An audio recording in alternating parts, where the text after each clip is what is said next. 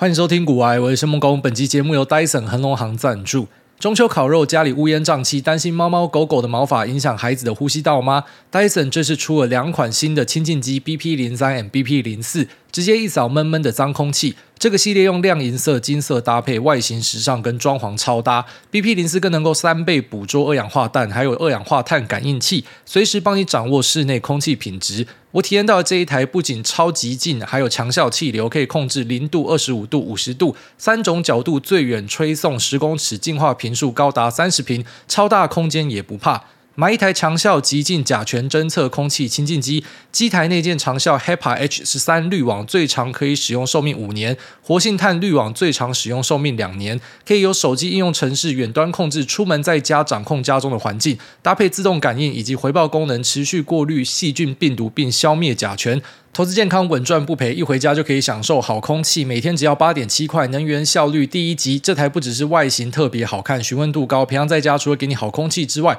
我觉得它还可以兼当很安静的循环扇，体感上让你的空间更舒适。十月十九号前到 Dyson 的官网古癌专属卖场下定再送市价一万的滤网组，让你十年不用换滤网。结账的时候输入我们股癌的专属优惠码 G O O A Y E 再折一千，卖场还有四七折起的商品优惠，推荐给有需要的朋友们，可以在我的资讯栏这边找到相关的说明跟链接。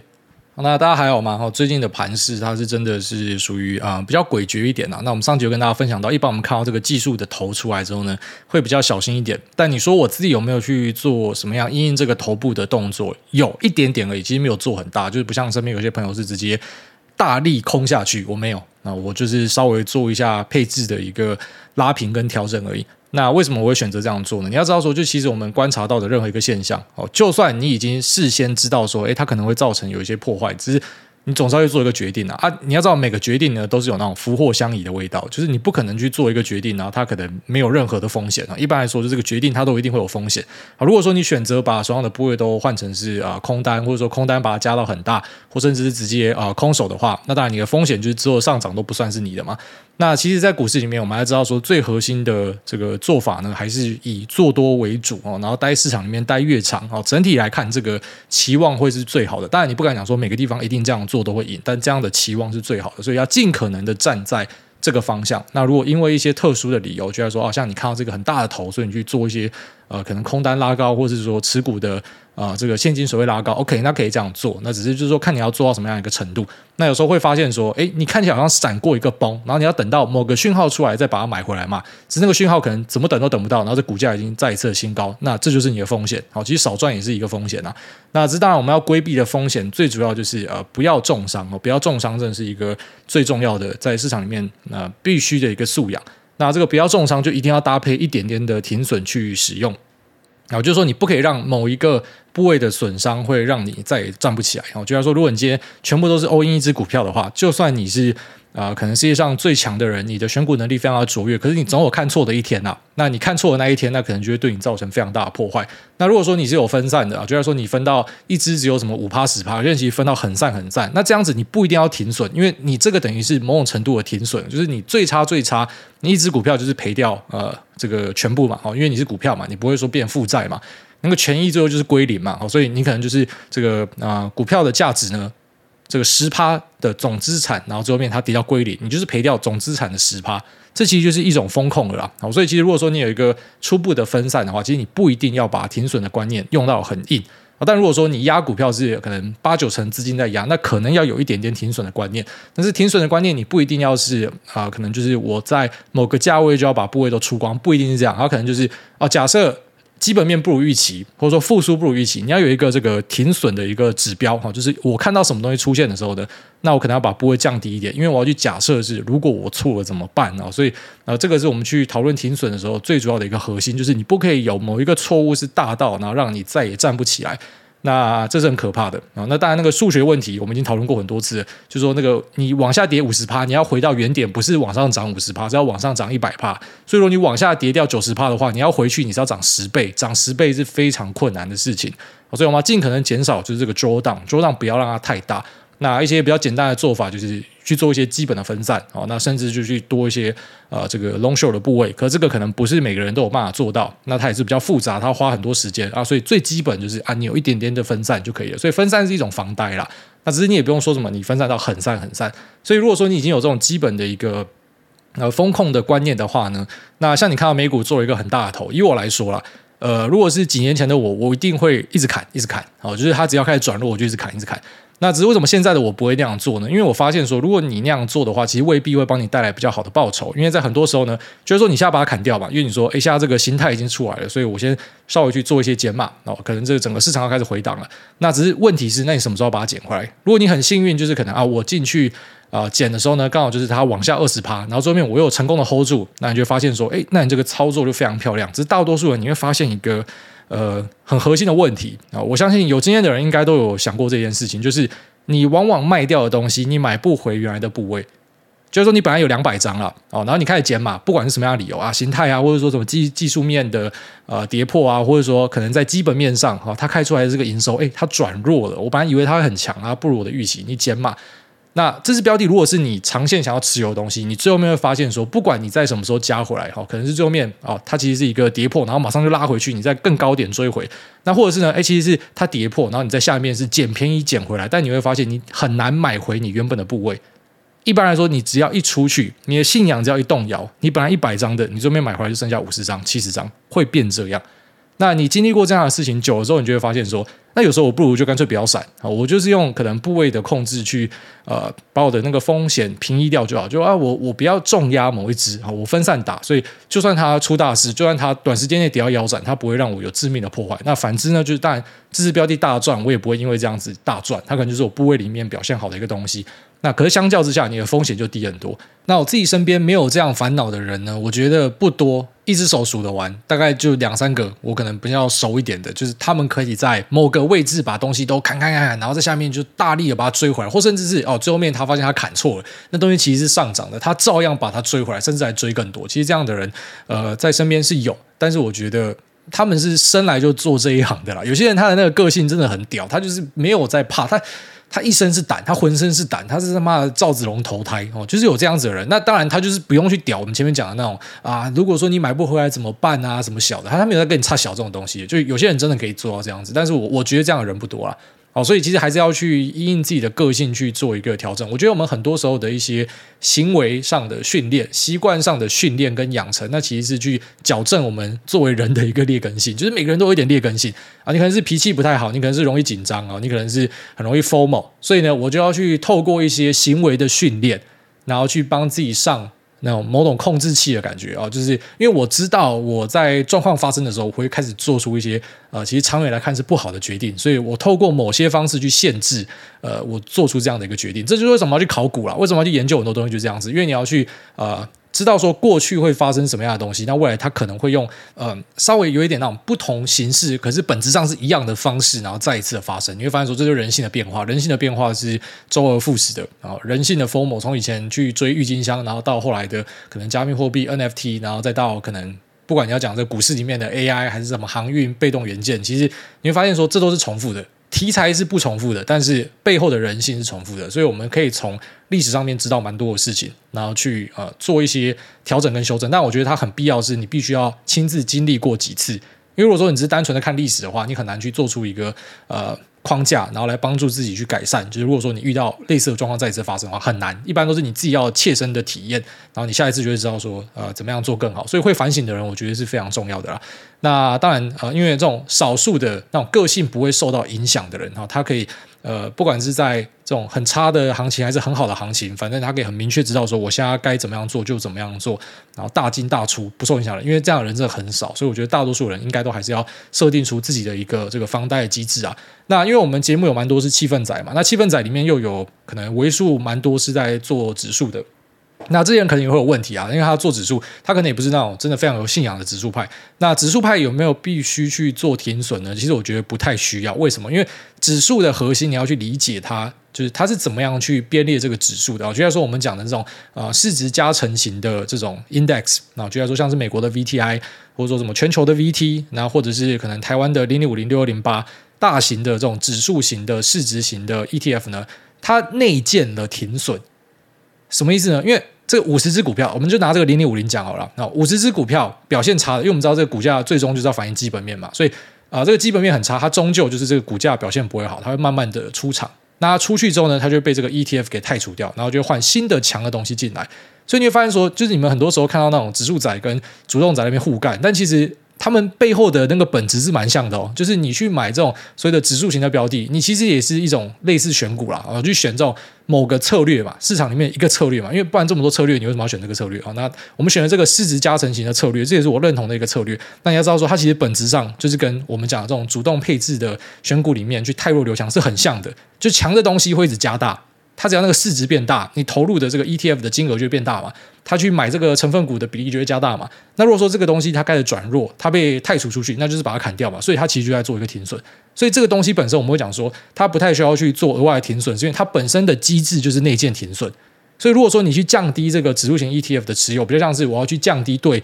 某个市场，可能是美国市场，可能是台湾市场，或者 VT 全球市场，我要降低它的一个铺险。而不是说我要去太弱留强，因为它本身内建就太弱留强，所以我会觉得像这种指数型的产品就不太需要去。呃，做我们讲的这种停损的东西，你可能就是用配置去解决就好。就是你觉得啊，股市风险太大，那你可能就是指数，然后再搭配一些现金，然后或者再搭配一些可能房地产其他东西。就是你要透过呃跨资产类别的一个配置去平移掉这个风险，而不是在这个股市自己的这个类别里面去做加减嘛。因为你不太需要这样做，因为它本身就是一个内建有太弱留强啊。所以希望这个分享对大家有帮助啊。我们放在节目的前面呢，就是因为每次在这种行情比较不好的时候呢。拿这个市场开始去降杠杆，开始去呃准备要做避险，或者说呃开始疯狂的去砍杀的时候呢，那我们就会希望说可以分享一些东西，然后让大家的心态更稳健。那其实一方面也是呃对我自己有帮助，就是这个节目其实蛮多时候在跟我自己讲话，我在跟自己讲话，所以我在跟自己讲话的时候，我有时候会提醒自己去做一些就是呃我应该要做的事情。就是其实有蛮多东西是我自己我用讲的我都知道要怎么样做，可是当你把它拿到去呃现实中去采用的时候，有时候你会迟疑。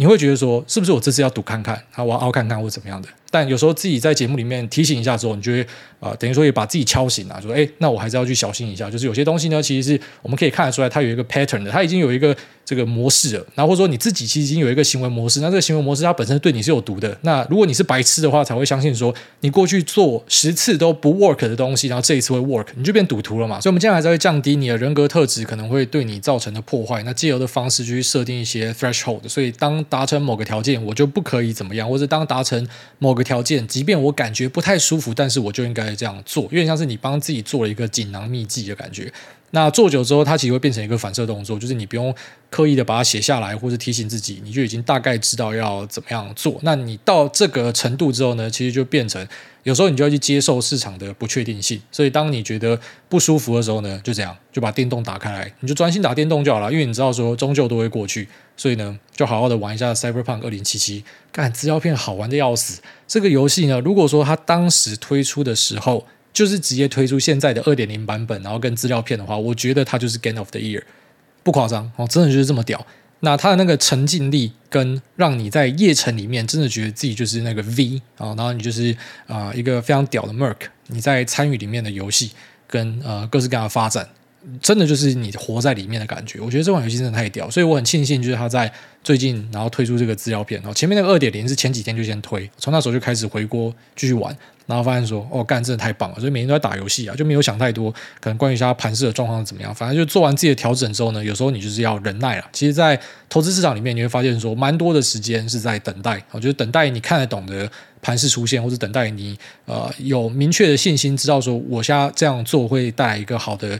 Outcome 的时候呢，那这种才是去下场做的时候。只是这样的时间点呢，它不会是像可能很多人想象的，就是它会是你可能一整年里面的九十九趴时间都这样。不是，因为类似说工作啊，就是我们都会讲说，在工作里面，可能我们以外人的角度看到某个工作光鲜亮丽的部分，那其实是他工作的十趴。你没有看到的是他工作要做的很多事务工作，或是很多重复性很高那种很废的事情。你没有看到，你只看到他可能站上台的那一刻。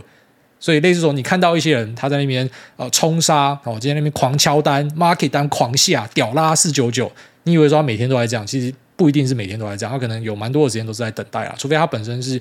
类似那种造势的形式，那不然其实很多时候都是在等待，所以就只能够去告诉自己说，有时候就是要等待一下了。我觉得现在可能就是比较倾向啊、等待的时刻，因为像我看了一下身边朋友分享的一些 memo 或什么的，我找不太到呃，可能像前阵子有时候都可以直接跟你讲说，我觉得现在市场在看什么，那很明确，那个资金都进去，你打开那种成交额排行都看得出来。可是现在就是比较没有，可能啊今天大家炒某个东西。然后炒一下被动元件，然后炒一下什么 MOSFET 复苏啥小，他妈两天就没了。或者像前阵子我在想说，哎，我看到那个网通创新高，我去研究，我觉得应该是 re-rate。但看嘛，加上那个回档也回超深的，就是它是比较偏向那种短时间，然后可能集体去拉某个东西，然后拉完之后，哎，又休息了，就没有像可能过去 AI 这样持续性很强的东西出现。所以可能还是要稍微再等待一下。那等待的时间就去做一些，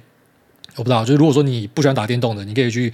什么讲讲讲话剧之类的，还是我我不知道大家兴趣是什么，打打羽毛球啊，帮忙整理家里这，反正去做一些别的事情啊。好，那我们上集有提到说，就是来聊一下，就假设呃最后面进入这个通膨再一次爆炸的。呃，这个市场背景的话呢，该怎么办？如果说通膨再一次爆炸的话，应该可以蛮确定就会进入我们讲那种停滞性通膨了，就是说市场的成长性呢是完全的都被吃掉了。那其实到那样的一个呃市场背景出现的话呢，会蛮糟糕的。所以我们当然不希望这个通膨会有二次爆炸的一个可能性。但是目前看起来，因为我们讲说呃历史呢，它不会完全的 repeat，可是它会 rhyme，然后它会押韵，所以很多那种背景其实是蛮像的。就现在的背景跟一九七零年代的背景其实是很像。我当时也是遇到通膨，然后这个工会抬头，然后最后面呃拖了很久之后呢，好这个通膨都压不太下去，哦杀了一下，通膨又起来，然后最后面用超音的方式把这个通膨打下去之后，然后在外加你可能看到英国有铁娘子的出现，直接把工会掐爆，然后死掉之后，这个工会的人士还要出来庆祝，你看大家多恨他，可是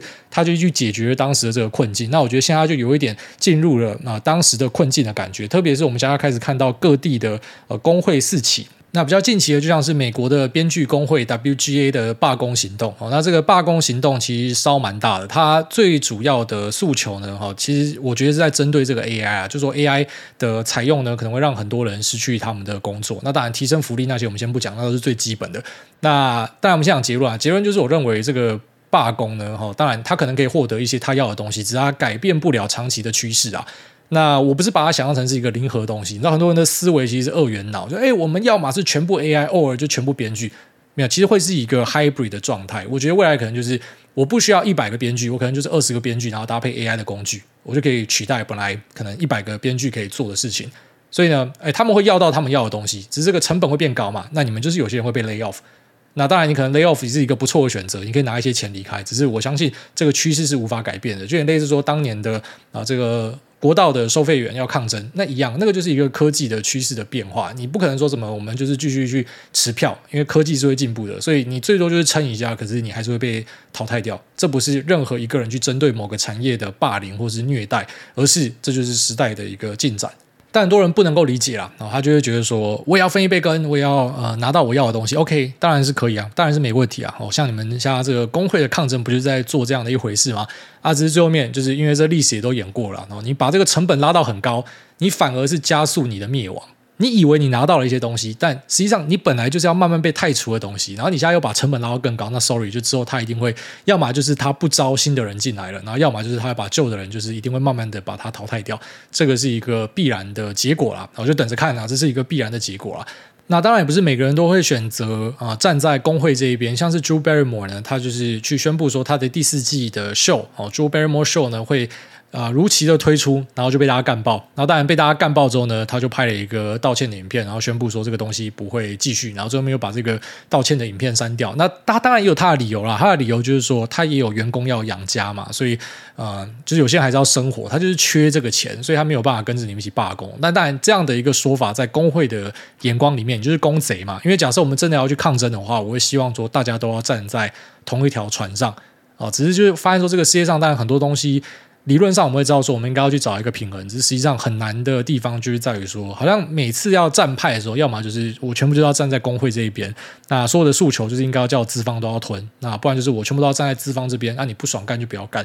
最后面就是讲，就是在两个极端之间跳动，其实跟股票市场蛮像，就这种情绪只有两极。那当然，呃，这种两极的东西呢，它会引发的这个催化效果就是更强的啦，就是它会招致反噬的效果在后面会是更大的。那我自己觉得是一个好事啊。我就以前会觉得有点看不懂，就是奇怪，你们应该要尽可能去谈判，去抓一个平衡，为什么都会走到极端呢？但最后发现说，这搞不好就是世界运行的方式，就是在极端之间跳动。如果你不够极端的话，其实你的那个换代反而会变得比较慢，就是因为你们够极端，你们够疯，所以这个换代就变得很快。那反之呢，好像一些老板就是太昂虾哦。如果说你没有这么昂虾，可能就没事，但因为你太昂虾，然后最后面你就招致了一些毁灭性的效果。就两边其实都会因为自己的一些极端而遭受到一些呃痛苦的磨难啊。我觉得这是必然会发生的事情啊。所以像这种科技的进展是挡不下来的啦，真的啦。那如果说真的坚持要这样做的话，那就是最后面你会发现说，你可能短暂的拿到一点点利益，只是长期如果你没有为自己去规划下一个退路的话，呃，你就是会被取代掉，这个是没有办法改变的事情。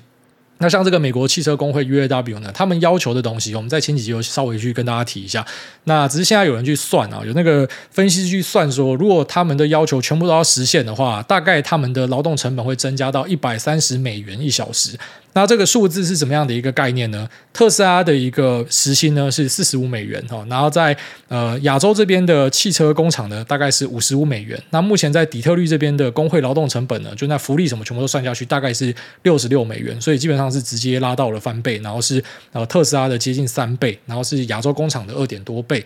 那这个分析师的数据可能没有到很精准，就特斯拉的时薪看起来比较低一点，不过它有配股的一个机制啊，它是把劳工直接变成是资方的一员，所以呃，实际上这个假设我们要把所有的待遇都算进去的话，它应该是没有到这么低啊，就是没有说什么比什么亚洲工厂都要来得低啊，它其实是有这个配股的成分在里面。那其实我觉得特斯拉配股的这一招蛮聪明的，应该说很多资方都应该要去学习这一招。就是你把企业的获利分给员工，那这其实有几个好处啦。一个好处就是说啊，我们公司实质成长的时候啊，他也可以分到嘛，所以对他来讲就是一个激励的效果。那另外一个就是可能可以去诱发一些员工开始用资方的角度去想。因为不然，大家可能本来都觉得说，反正妈老子在工作的，我就从你身上捞钱捞一捞，我跟你也没有任何的感情，你倒掉他妈干我屌事。可现在就会变成说，他会认为说，因为他现在是有配到公司的股票，所以公司的成本是怎么样，他也会开始去思考这件事情。但不一定每个人都会啊，可是我相信一定会有一些这个星星之火开始出现，就大家会去把自己放在资方的角度去想，所以就比较不会有那种劳资对立的状况。我觉得这应该是一个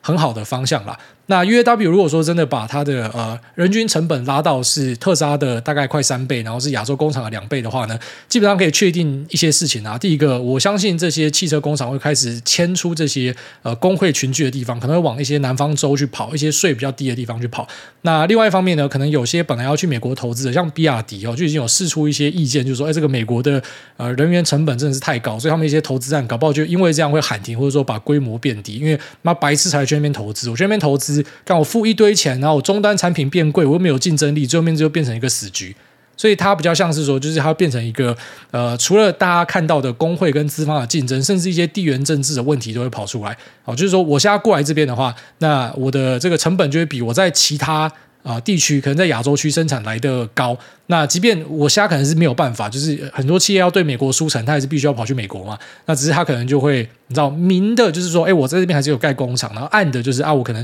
啊在这边的产量或者什么都是压到比较低的，我也不会在这边去做更多的扩产，因为白痴才会在一个成本很高的地方，然后大力的去投入资源。那一定会在成本低的地方嘛，那是很自然的现象，除非说一些呃地缘政治的角力让你不得不，那你就配合演出吧，只能够这样子啊。所以像墨西哥近期的崛起就是这样，因为他们是真的便宜啦。然后管制呢，诶也没有到很多，所以我们都有注意到说，墨西哥这边不管是现在你看到那个 AI server，或者说车用的很多东西哦，台商、美商，他们其实很多都跑去墨西哥。听说现在墨西哥人就很忙哦，每天都要跑去工厂学东西，因为在墨西哥这边有大量的投资，它其实就是一个。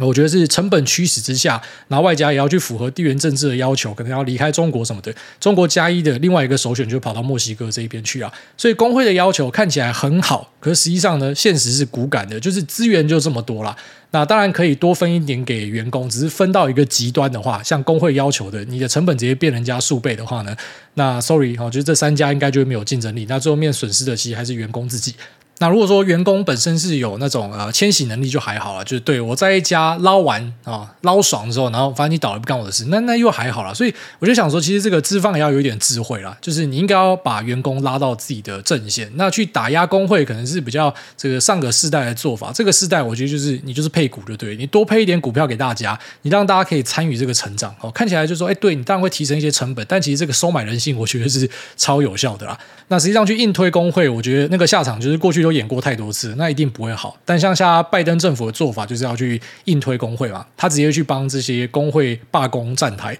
那这其实最后面会出很大的问题。但对拜登来讲，以他自己的权衡考量，他是必须要去做这个站台，因为工会的人数众多，哦，所以呢，站在工会这边等于我直接拿到票。我如果出来去打压这些工会的话，我就妈我就不用选了。哦，但下一任开始，搞不好他就会选择去压一下，因为他最终还是要去尽可能去解决这个通膨的事情啊。所以呢，当这个通膨会烧到他的党或者说他的利益的时候呢，他还是要去解决它。但现在马上就要选举了，当然他妈先站工会这边，然后之后再说。所以其实很多时候去分析经济呢，你会发现说有一个很尴尬的点是，这个世界上的运作并不是完全都是理性的，然后会选择往一个最好的方向，就是大家都是会坐下来谈，并不是这样。很多时候是呃，即便知道这个方向不好，可是因为他必须要连任，所以他会去选择一些当下是不好的事情，但对他是好的，因为没有办法，他要先选上再说。所以呃，用这个经济或一些政策去服务一些政治人物，是我们我们会看到的一个现象，也导致说你对很多历史的判断，或者说这个现在的判断，你会失准，是因为你要去考量当时的一些人性，为什么他们会故意，就是他知道炸弹在那，为什么他不拆？有时候不是说他拆不掉，是他故意不要拆，因为他有一些这个算计的。背景在背后啦。好，那假设真的进入一个比较不好的状态，就是呃通膨啊，停滞性通膨，然后或者是衰退的出现的话，我们该怎么样去面对它？即便像华尔街对于衰退的预期其实已经降到算是蛮低的，跟去年比起来，去年可能大家都觉得一定会衰退，然后到现在这个衰退就降到蛮低的。但我觉得，就是当大家都觉得不会的时候，搞不好就是要发生的时候，很多时候都这样，真的，就大家觉得会衰退，他妈就是偏偏不衰退给你看，它只是往后延，然后等到你都觉得不会衰退，你觉得已经没事的时候呢，然后就爆炸了。那因为现在时空背景跟一九七零年真的蛮像的，就是有工会的问题，有通膨的问题，然后各国贸易壁垒的问题，所以我觉得当年的一些资料我们可以拿来现在参考。那当然比较直觉的部分就是我们知道说在，在呃衰退的一个环境之下呢，去持有一些价值股 REITs、commodity 或者说房地产、能源，然后跟呃原物料或甚至是现金，它都是一个很不错的选择。这是已经很直觉，那并且是在多次的循环里面都证实是一个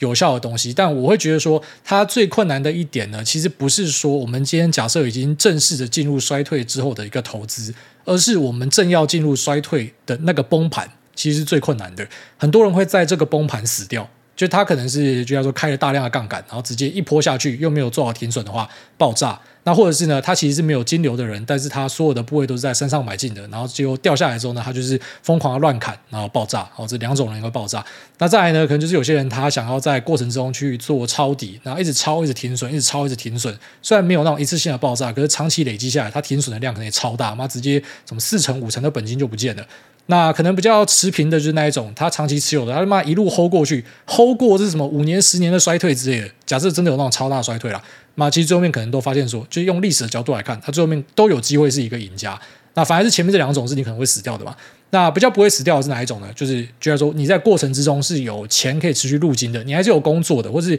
你是这个资产的部位是有这个鼓励可以去，不管是 cover 自己的生活，甚至可以再投入资产的哦，他的表现就会好很多。那以及最幸运的一群人，就是说当发生这种爆炸之后，然后他刚进市场的，或者说他刚出社会的，其实这种人超幸运哦。就是每次的这种股市崩盘、房地产崩盘，在人类的历史上，你回头看都是一个千载难逢，然后你大翻身的机会。那他反而会去打击到的呢？很多人会以为说，诶，那这样子代表说是富豪会死，没有最富的那一群应该也不会死，他们可以撑住。是那些在过程之中可能过度 hustling，就是动作太多的人可能会爆炸。然后，但是呃，最富的那一群人，他可能对他资产的妈，直接暂时的贬损掉了五成。可是最后面呢，在这个复苏过去之后呢，他又再次的拉的比大家更远。那那些新加入的人可能就是一个很不错的赢家，所以虽然我们知道大方向是像前面讲的那几个族群是在可能这个衰退或者说呃停滞性通胀的环境里面表现会算相对好的。那如果要去讲的更细究一点的话，我们可以稍微去拆解一下，因为我看了一些资料，我觉得诶有些数字还蛮有趣的。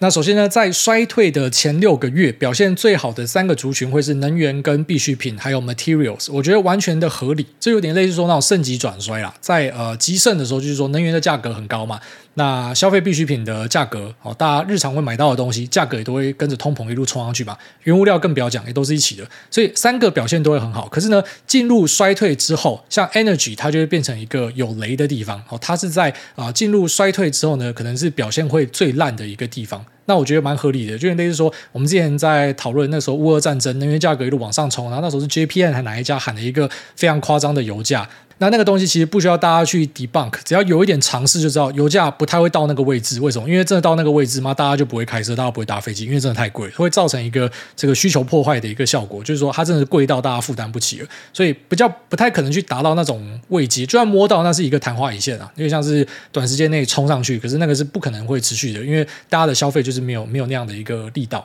所以其实能源到某个位阶之后呢，啊，正式进入衰退之后，它其实会砸下来，砸得蛮重的。那反而这个 consumer staples 就是说，呃，必需品跟原物料，还有 healthcare 这种日常必须要支出的东西，还是持续会有需要的东西呢？他们可以维持住，就是说在衰退开始之后呢，还是有这个强势的力道存在。那在衰退之前啊，一样就回到之前，刚讲说最好的是能源跟呃必需品还有原物料嘛。那比较差的是什么？是呃非必需品。然后跟房地产，其实这个我觉得我看了数据之后，我也认为说蛮好想象的，就是说当房地产的价格前阵子是开始狂涨嘛，然后现在开始我们注意到说，在欧洲一些国家、美国一些地区，那个价格开始涨不动，开始下去了。房地产下去之后呢，第一波联想到的就是因为其实蛮多百姓他的资产就是绑在房地产上面，所以当他整个这个房地产开始缩掉之后呢，哦，就是他的这个呃。自己体感上的那个财富效果就会大幅的降低，所以可能在支出部分也会开始会整个缩掉。就是房地产的价格其实支撑了大家的一个支出。那当房地产开始出现问题之后呢，可能就是一个这个衰退准备要开始的一个前兆。那正式进入衰退之后呢，金融股会是第一棒哦，就是会遭受重击的地方。所以它是紧接着在房地产之后，然后会啊。就是在市场上面造成一个冲击，那这其实也蛮合理的嘛。就是说，因为其实呃很多银行的命脉也就是跟房地产绑在一起，所以当房地产开始转弱之后，正式的进入衰退的时候，那可能就第一棒就先炸这个金融股。其实我觉得，呃，你去把历史的资料拿出来顺一下逻辑，你会发现说，哎，这都是通的。那在衰退的开始到结束之间呢，我们会发现说有一个族群的表现都非常好，就是 healthcare。那我觉得这也很容易理解，就是说这些啊健康产业、生意相关的东西呢，就是说你不管你是在行情好、行情差，你可能都是要看医生，你都是要买健保，你都是要吃药的，所以呢，它可以维持相对比较强健的那种刚性的需求。然后再来就是说必需品其实也是维持的非常的不错。那假设我们根据历史资料，我们要怎么样去判断说，哎，今天可能大家慢慢的要走出衰退了呢？哎，就是一样，就是我们现在回头看开上帝模式，就觉得说，哎，看得蛮清楚的，可是当下其实会很害怕。很慌乱，然后会有各式各样的猜疑，然后不敢相信。不过呢，如果你注意到非必需消费品，然后就是 consumer discretionary，它开始表现很好的话，那这些东西有什么呢？就可能是啊，汽车啊，奢侈品，然后或者说生活休闲、电子家电、呃，零售、赌博啊、饭店，那这些都算。哦，就这些不是说你生活去。经营上必须的东西开始转好的时候呢，他们的股票开始动的时候呢，可能就是我们准备要走出衰退，就是你已经开始有这些闲钱去做非必须消费了。诶，所以干整个串起来都发现说那个逻辑是通的，就是我们用上帝视角回头看会发现说，诶，这个东西不难，但是我相信，就如果我们真的呃进入这个衰退的过程里面的话，应该还是会很痛苦。那我们要去记得说，就是我们会做过这样的一个思考，然后在当下要可以明确的，就像是 Howard Marks 在书里面提到的啊，你要掌握市场的周期，就是说你你至少要知道说你自己现在在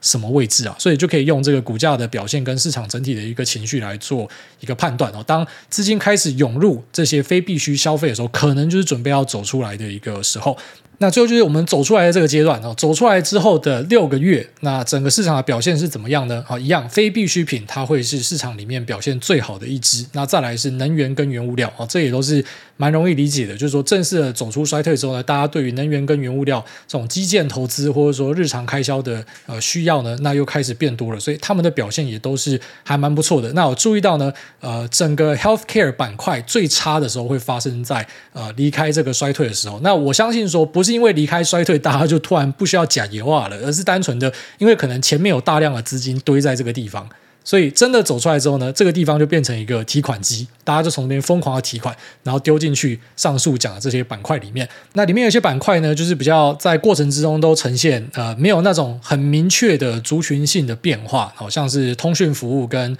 呃资讯科技，然后以及 utilities 还有工业哦，这个可能都是说它比较没有那种很强的关联性。那里面呢，当然你还是可以找到类股啊，就是我们现在讲的东西都是比较偏向我们用整个族群去看。那你要知道，其实每个族群。好，里面的每一个指标的它都一定会在即便是衰退里面还是表现得很好。只是说在几率上，呃，整个族群都好的地方里面，可能各支个股表现得好的机会会是比较高一点，是这样啊。所以不是说什么啊、就像说我们讲说某个族群，然后它在某个时间很烂，那里面都是烂货，绝对不是这样。只是说你在里面要找到好货，几率就是比较低的。就类似说你在一个空头市场要去找一个大多头的股票，可能就是说比较难找，几率上，但是还是有那些股票，它就是一路妈的左下右上的。所以呢，在我们分析完的这个呃 recession 从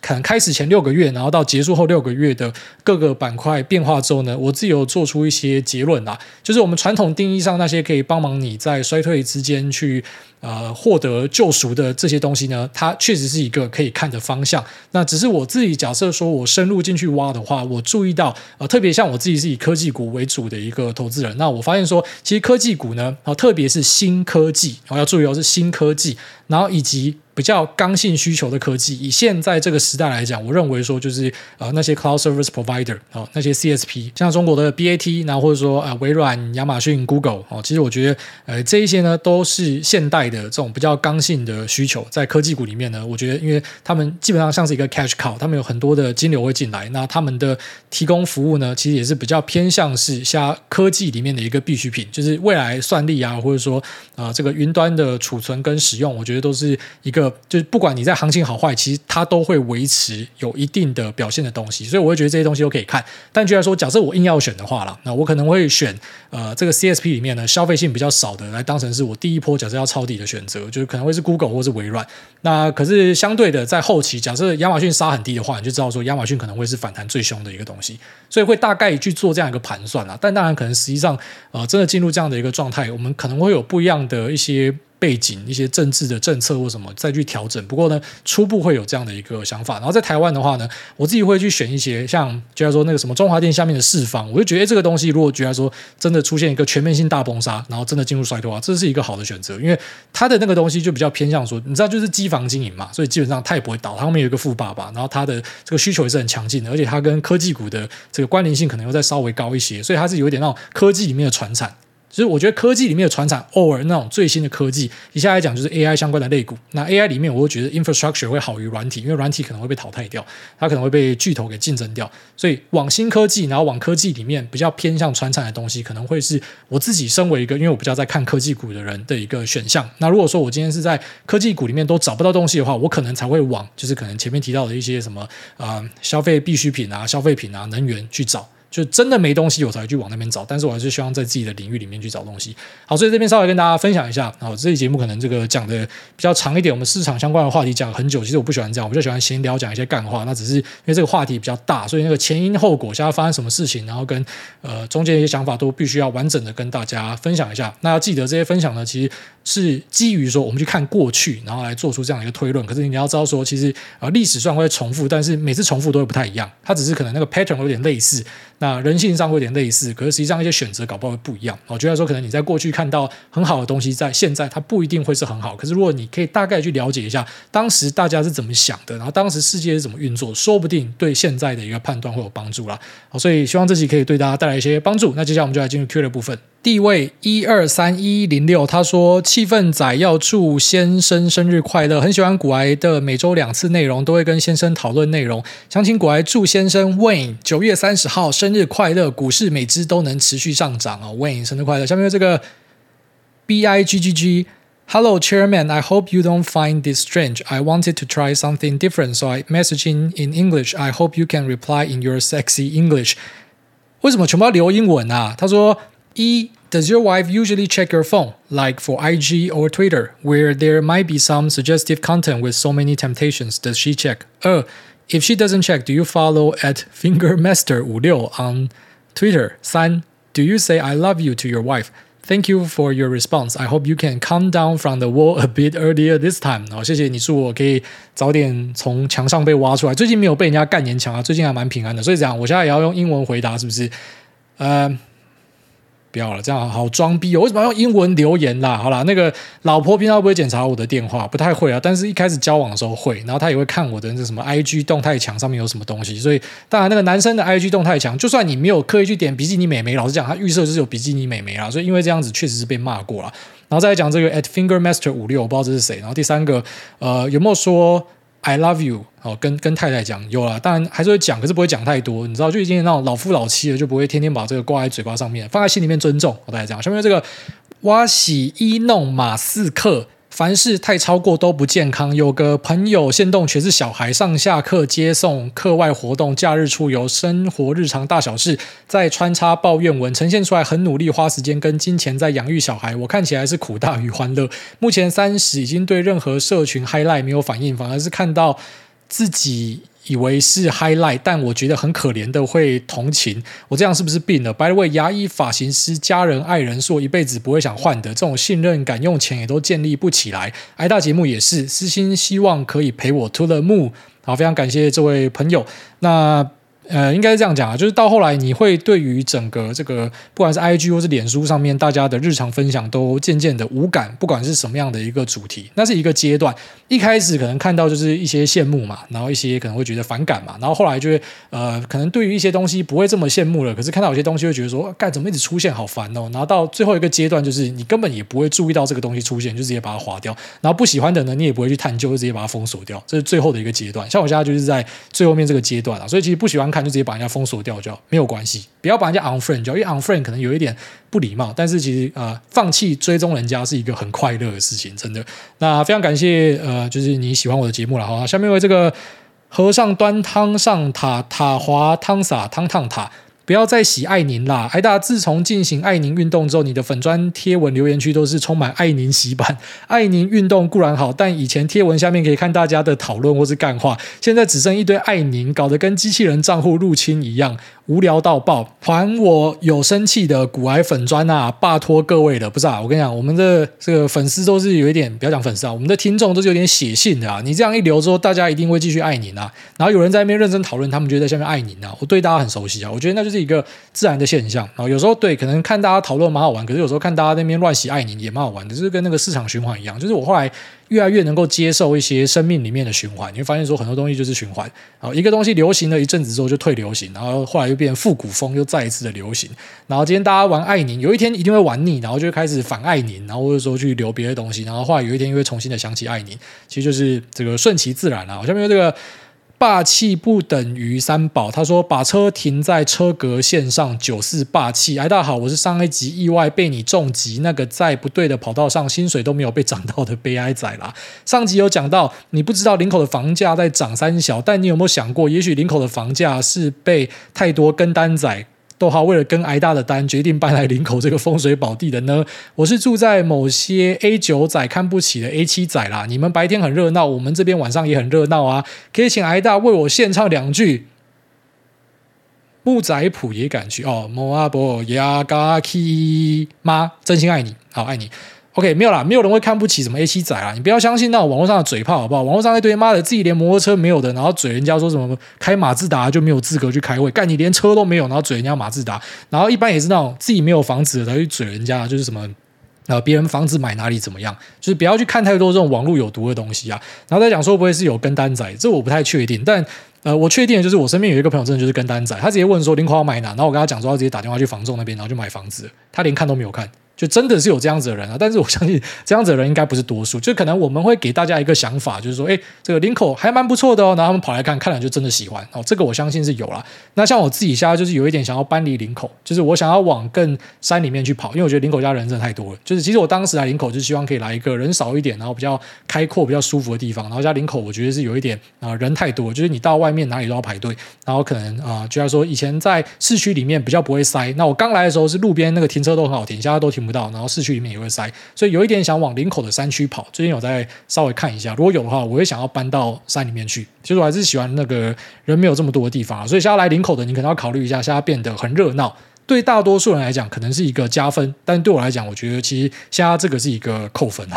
大概这样。下面这个习近平最牛，他说包皮重建手术，重回快乐包金人生。哎，哥哥你好，在台湾奥运金牌的奖金有两千万元，一次领和每个月十二万领到死，在不考虑脑袋有问题被骗光的情况之下，您觉得哪个选项胜率比较高呢？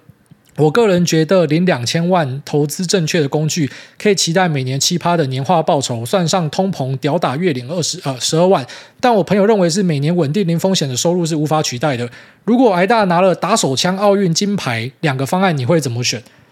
呃，这题对我来说蛮简单的啦，就是我一定是选两千万，因为呃，两千万给我，我每个月呃十二万应该是没问题，绝对拿得到。就是我用这个两千万去滚，我一定滚得到这个。那好，就算我没有滚到，好像你讲的，就是讲比较保守一点的，这个可能某个年化报酬好了。那这个年化报酬呢，因为不代表你会把每笔钱都花掉嘛，所以其实会变成。你假设一次拿两千万，你可能就此就直接财富自由，就是你啊、呃、投资的钱，你可能不一定那个配息出来，你都会把它用掉。那这个没有用掉的钱都可以丢回去继续滚，所以它可以造成的效应是更大。先不讲你的投资报酬率多好，就讲你讲那个最一般的嘛，我觉得大盘哦，这个每年平均七趴，其实算是一个很公道的说法了，也不会说太疯狂，就七趴应该是拿得到。那对，就是如果有这样的一个概念的话，其实我觉得直接拿两千万绝对是一个比较好的选择，因为每个月拿十二万看起来可能很好，那是以现在的状态，可能你觉得十二万不错，可是啊，三十年后、五十年后的十二万跟现在的十二万一定是差很多。就像可能现在的一百块跟三十年前的一百块差非常多，可是我现在就可以拿到一笔大钱，那这笔大钱滚出来的钱是，呃，以我的状况来讲，应该会远大于这个每个月十二万，所以我一定会选这个。那就算你是不懂投资的人，你说丢大盘，呃，就是最保守的做法，其实七趴也是差不多，就是这个十二万，所以我会觉得。不管是哪一种情境，直接去拿两千万，应该都是比较好的一个选择。但当然，如果你是不懂得投资，或是不想要用脑，然后不想要费力，就觉得反正我就这样稳稳拿，那就算老了之后，这个通膨的影响，这个钱变少也没差。反正我老了之后也花的比较少，OK，那你可以选择呃这个月领十二万的，只是你给我一万次，我都会选择直接拿两千万这一个。好，下面这个 Coco L A S D 他说五星吹捧，股还真的很暖哦，谢谢。下面这个台南 KJ 小王子。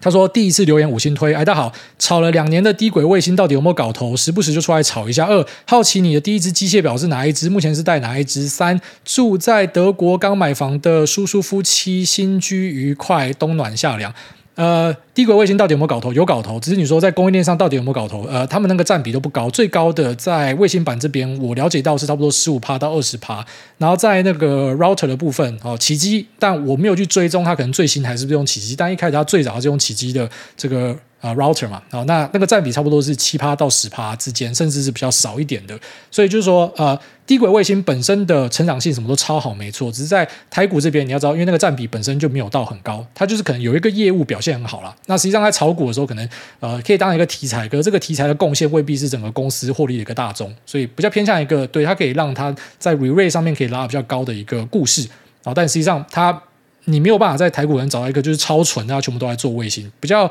少这样子的东西啊。好，所以呃，你说到底有没有这个故事？确实是有啊，只是在台股去炒，可能蛮多就炒气氛的，这我肯定的啊。第二个，呃，第一只机械表是那个 Oris 的机械表，然后再来下的机械表是 Daytona。那你说目前会戴哪一只？就就还是 Daytona。只是我最近有想要去这个返璞归真啊，因为我那一天看到那个夜光手表，就以前大家小时候应该都有戴过那种。呃，电子表，然后是夜光的，就按下去有那个绿绿的灯。我突然觉得那个灯超疗愈的，所以我最近就去下定了一个这个电子表。我想要开始回去戴那种表，因为就突然觉得看到那个灯，让我觉得呃非常的平静啊。所以接下来要跟我讨论的话，可能就在讨论这种呃三百块、五百块的电子表。然后第三个，住在德国买房的叔叔夫妻，新婚愉快，冬暖夏凉啊。下面这个地方小教练他说，被分手就是要一直找事做啊，干。国外大家你好，最近女友在一起旅游，隔天突然。选择分手，但我觉得很多事情都没有好好沟通就结束，令人猝不及防。两个礼拜来都没有什么真实感，除了个性上一个比较紧绷，一个比较松之外，我们的价值观确实也是有一些不同。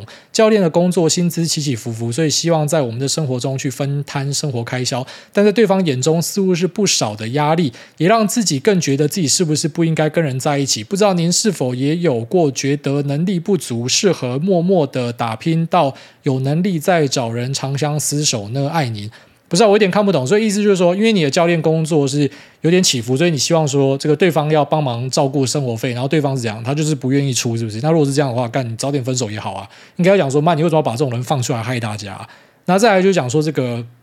呃，是不是自己要所谓的能力够，然后再去找人长相厮守？其实这个问题有陷阱。呃，以我自己的案例来讲啊，就是我从出社会到现在，嗯，我都一直觉得自己很穷，就到现在，其实我都还觉得自己很穷。呃，但可能看在一些人眼里会觉得说没有吧，应该还蛮不错。对，我知道用客观角度看会蛮不错，可是这个人很有趣的一点就是说，当你往上提升的时候，你的生活圈其实也会跟着往上提升，所以你就会注意到说，就是好像不管在什么时候，就算你可能是旁人称羡，可是你在你实际的体感体验，你还是会觉得自己不够。所以，像我自己在决定有小孩之前，我也是一直在想，说我这样子到底够不够格去养个小孩？然后我爸妈就跟我讲说，你到底在供三小？我们以前他妈两片屁股，我们就生小孩生三个，就以前真的是这样。然后现在的人就会想很多嘛，所以就会发现说生活压力很大。所以可能就是假设你今天妈你退一万步，你用一个旁人的角度看，你会发现说你现在生活是 OK 的，只是你去跟身边的人比，你就会觉得说你是能力不足。其实有时候是因为这样子，然后让自己不舒服，是一个比较的一个结果。那不要讲说什么有能力再找人长相厮守，这个是有问题的。因为你的前提就是说，所以就讲有能力之后，然后我就去包养别人这样嘛。如果是你打算要当一个这个两性关系里面的 carry 者的话，当然你可以选择这样想，老子先打拼，然后真的等到有钱之后我再谈恋爱可以。只是我觉得生活没有必要把自己搞到这样的一个紧绷啦。好了，那因为我们这集前面聊比较长，然后现在准备要五十分钟，所以我们就直接结束。八五九